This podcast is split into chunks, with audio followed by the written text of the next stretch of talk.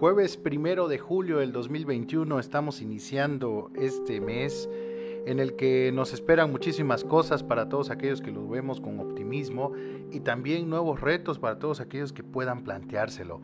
Les deseo de verdad que este mes inicie con toda la buena vibra y con toda la actitud posible. Fíjense que nos han llegado muchos saludos de distintas partes del país y de otros lugares del mundo Afortunadamente tenemos la bendición de que nos escuchen en otras partes de este planeta, por así decirlo, y eso nos llena de mucho orgullo, así como también decirles que somos casi 70 mil seguidores en esta plataforma que es Ultimatum MX. Saludo a todos nuestros directores y saludo a todos los que hacen posibles eh, que día con día la noticia se lleve a todos los espacios. Muchísimas gracias. Bienvenidos a Salud Mental. Soy el psicólogo Gregorio Camacho. Para todos aquellos que están viendo por primera vez este programa, sean bienvenidos y sepan que todos los jueves en punto de las 5 de la tarde tenemos una cita aquí para hablar de temas de psicología conmigo y con otros especialistas con los que amablemente invitamos eh, semana a semana y estamos muy contentos de que este proyecto continúe. Este día lo estamos iniciando pues pensando con todo el optimismo y con toda la vibra posible pero también contrastando a este inicio que acabo de comentarles, me gustaría tocar un tema que durante mucho tiempo lo han estado pidiendo constantemente a través de mensajes, a través de consultas que hacen las personas vía WhatsApp o que mandan un correo, que me escriben a mi página psicólogo Gregorio Camacho en Facebook, de por qué no podemos soltar una relación me llamó mucho la atención un mensaje de una persona que decía, ¿por qué no puedo irme de esta relación? ¿Por qué si sé que esta relación ya no da para más? Si esta relación está quebrantada, si esta no es una relación buena, no es una relación productiva, ¿por qué sigo aquí?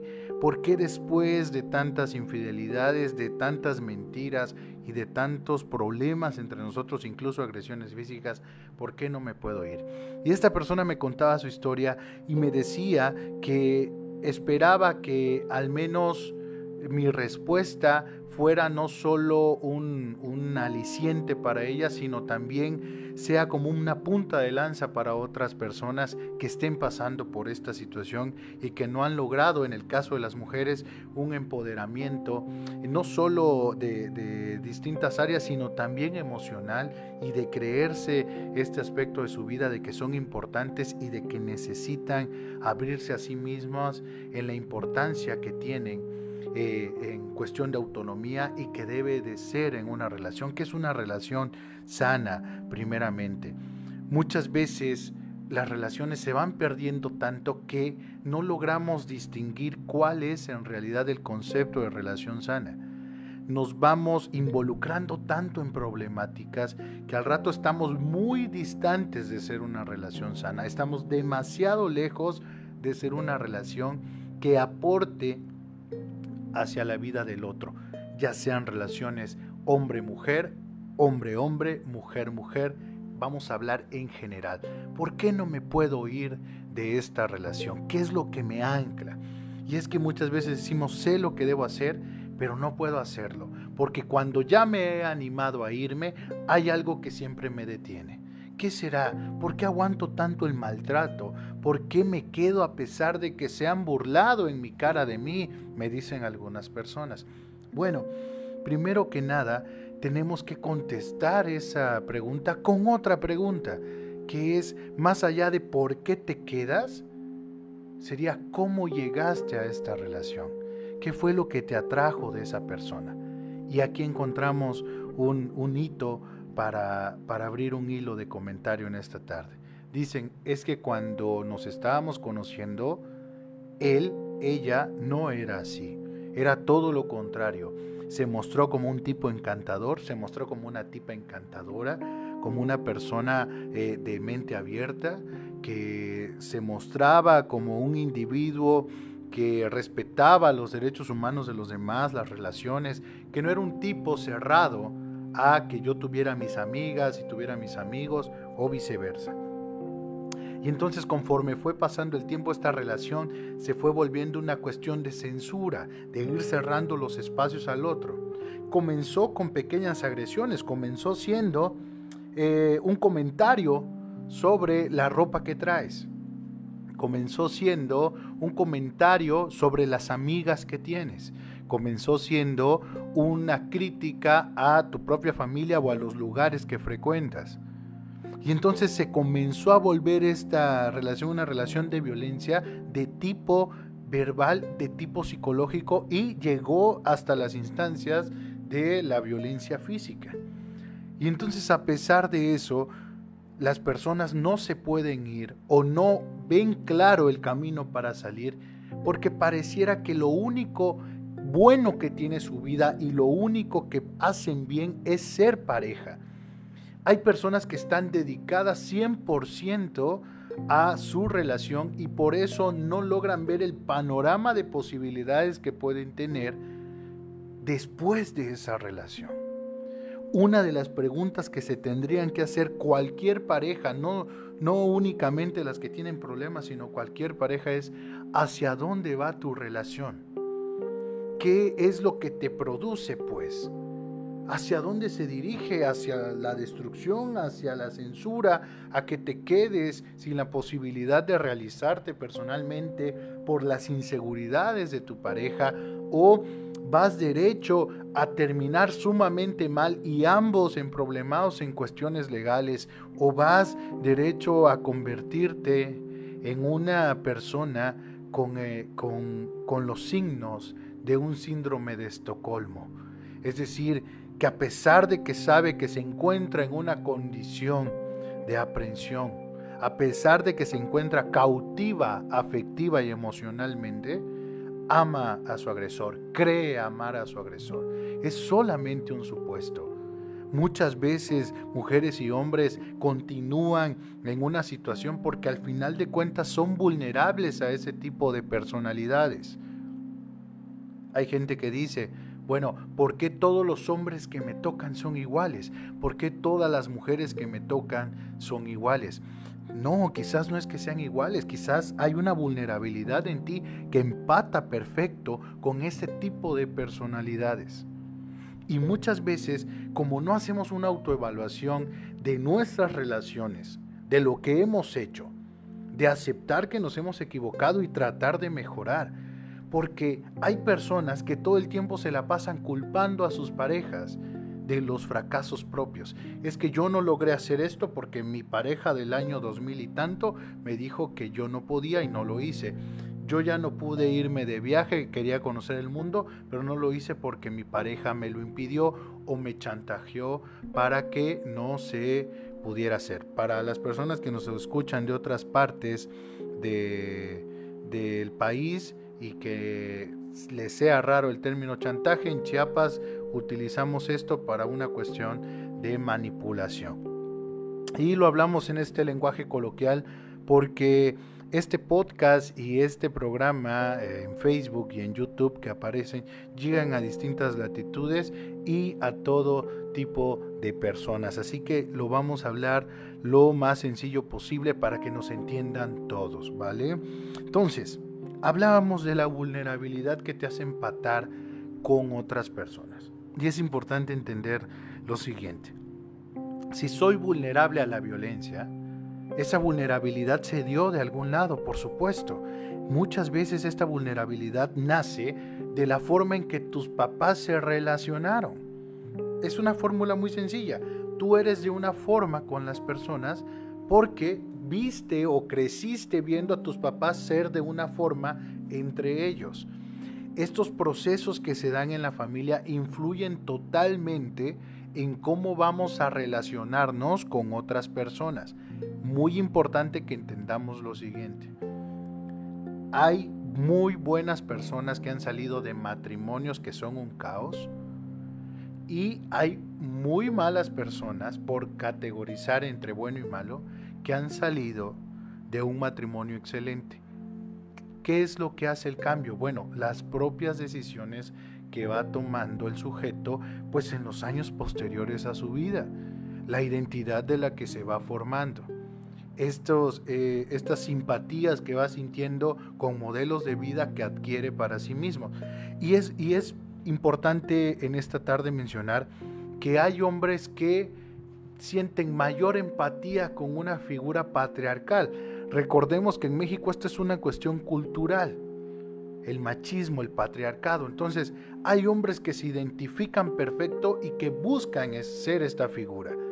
Y al buscar esta figura, siempre van a buscar colocarse en una figura de poder frente a alguien que busque esa figura de poder. Es decir, buscaré una mujer o buscaré un hombre que tenga las carencias suficientes que yo con mi persona pueda llenar. Buscaré la mujer o el hombre con las inseguridades necesarias para que mi persona pueda llenar esas inseguridades, aparentemente, porque déjenme decirles que tristemente nadie tiene la capacidad de llenar los espacios de otra persona. Más sencillo para que lo entendamos. Nadie tiene la capacidad de sanar heridas ajenas. Los procesos son individuales y se sanan solos. Pero hablando de las historias de vida, de estos patrones que repetimos, hay personas inmersas en una relación problemática que ya está alejada de todos los espacios. Hay personas que se hacen el propósito de alejar a su pareja de su círculo amistoso, de sus eh, vocaciones, de los deportes, de su familia, porque intentan crear una ideología de que esa persona tiene eh, la capacidad suficiente para llenar esos espacios. Y eso es un total error. Si usted cree que su pareja es suficiente para llenar los espacios, estamos equivocados. Porque un ser humano debe de ser un ser social, debe tener distintas áreas de su vida en la que diversos procesos que sean internos puedan tener cada espacio. Ejemplo, muchas veces eh, esta ideología adolescente se dice el hombre a la mujer o viceversa. Es que tú eres mi mejor amiga. Yo no necesito amigas porque te tengo a ti, tú eres mi mejor amiga. Y le dice la chica, sí es cierto, yo tampoco necesito amigos. Tú eres mi mejor amigo. Ahí estamos romantizando el aislamiento. Estamos romantizando el hacer que el otro esté solo. ¿Por qué? ¿Qué es lo triste de ello? Que una vez que esa relación termina, esa persona queda aislada de todos sus círculos. Y por supuesto, cuando hablamos de este tipo de situaciones frente a, chicos que están en una situación parecida a la que estoy narrando, lo primero que dicen es, ah bueno, pero eso que usted cuenta psicólogo les va a pasar a los que van a terminar, nosotros no vamos a terminar. ¿Cómo lo sabes? No puedes tener seguridad de ello. Y muchas veces este proceso de idealización es lo que hace que se piense que las cosas no van a terminar, no van a cambiar y que una relación siempre va a transitar por este proceso de enamoramiento. Y aquí radican muchas cosas.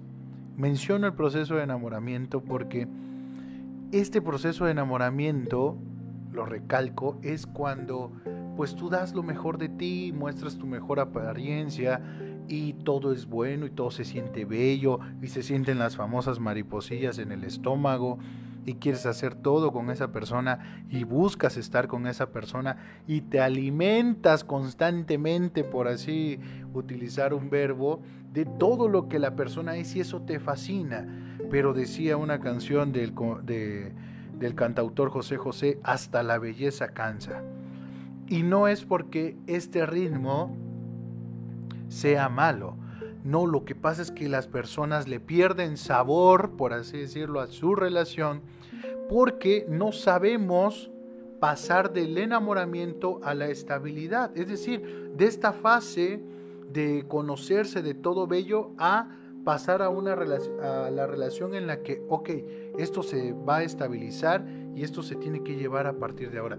Ya el proceso de enamoramiento pasó y ahora viene el verdadero reto que es permanecer. Muchas personas creen que porque han permanecido mucho tiempo en una relación es la mejor relación del mundo y por eso no pueden dejarla. Y no es así, esto no se trata de cantidad. Usted puede tener 20 años y estar con un agresor. Usted puede tener 15, 50 años de relación con una persona y está viviendo violencia eso, esa misma cantidad de años. Es que aquí no se trata de cantidad, sino de calidad. Estamos hablando desde un enfoque cualitativo que nos permita decir, bueno, ¿cuáles son los frutos de esta relación? ¿Qué te ha dejado? ¿Qué te ha permitido vivir? ¿Cómo te sientes en esta relación? Y es importante que a veces analicemos que si no estamos viviendo igual de infelices, perdóneme la palabra, como vimos a nuestros abuelos, a nuestros padres, a nuestros hermanos, porque muchas veces nos preguntamos, bueno, ¿por qué en esta familia está el patrón de divorcios? Y todos, no, hay, no, no, es posible que en esta familia no haya una sola relación estable, no exista una sola persona o un vínculo que diga, es que este vínculo duró, esta relación permaneció, esta relación prevaleció, lograron resolver sus problemáticas. Pareciera que no, pareciera que es una situación difícil que nadie puede lograr en esa familia. Y cuando ves los estilos de vida, entonces entiendes, ok, aquí hay un tema de repetición de patrones que los miembros de esta familia llevan a cabo de forma individual en las áreas en las que se mueve. Y entonces, así como me podrá usted decir, bueno, ¿cuáles son esos patrones? La violencia, la vulnerabilidad, la dependencia emocional. Y en ese sentido, para dar respuesta a la pregunta que apertura y que da tema a este programa de por qué no puedo irme de esta relación, es que quizás en usted hay una dependencia emocional hacia su pareja. Usted siente consciente y quizás también inconscientemente que fuera de esa pareja no puede hacer más por un tema de inseguridad propia Muchas veces mujeres y hombres se preguntan, no, bueno, es que como quiera que sea, mi pareja ya me conoce. Qué pena volver a iniciar un proceso de conocimiento con alguien más. Qué pena volver a estar sexualmente con otra persona. Qué pena volver a conocerme con una persona físicamente. Qué, qué, qué inseguridad tienen algunas personas de sí mismos que dicen, no, es que aquí estoy bien. O sea, es mejor malo por conocido que bueno por conocer, decimos en México. Y este tipo de dichos le dan mucho sentido a los desempeños de comportamientos en ciertas personas. Aparte de la dependencia emocional, hay una falta de proyectos, hay una falta de autonomía personal, hay una falta de realización individual las personas, en, el caso de las estructuras patriarcales sucede algo, el hombre trabaja y la mujer se queda en su casa, la mujer somete todo su desarrollo profesional y personal al cuidado de los hijos. Pasa el tiempo y su pareja la, la ve que pues tiene distintos beneficios por estar en un empleo o por estar en una corporación y ella únicamente tiene que limitarse a los beneficios en los que ella pueda entrar de ese trabajo o simplemente limitarse a quedarse en su casa. Y entonces al rato es triste ver que esas personas no tienen una cuenta personal y ahí entra eh, la, la, violencia económica y no necesariamente la que realiza tu pareja hacia ti, sino tú mismo. ¿Por qué? Porque este, este aislamiento, este, esta poca realización te va a llevar a un momento de tu vida en el que sientas que fuera de esta relación no eres nadie. En el que sienta que fuera de esta relación, pues tú no tienes valor, porque pues aquí está la familia, aquí están los amigos, aquí están los conocidos, aquí están todas las personas. Y salirte de esa relación es muchas veces es que pues con mi pareja no me llevo bien, pero con su mamá o con su papá me llevo bien, o soy muy amiga de sus primas, de sus primos, de sus hermanos. Y esas cosas que te anclan son las que muchas veces no te dejan salir.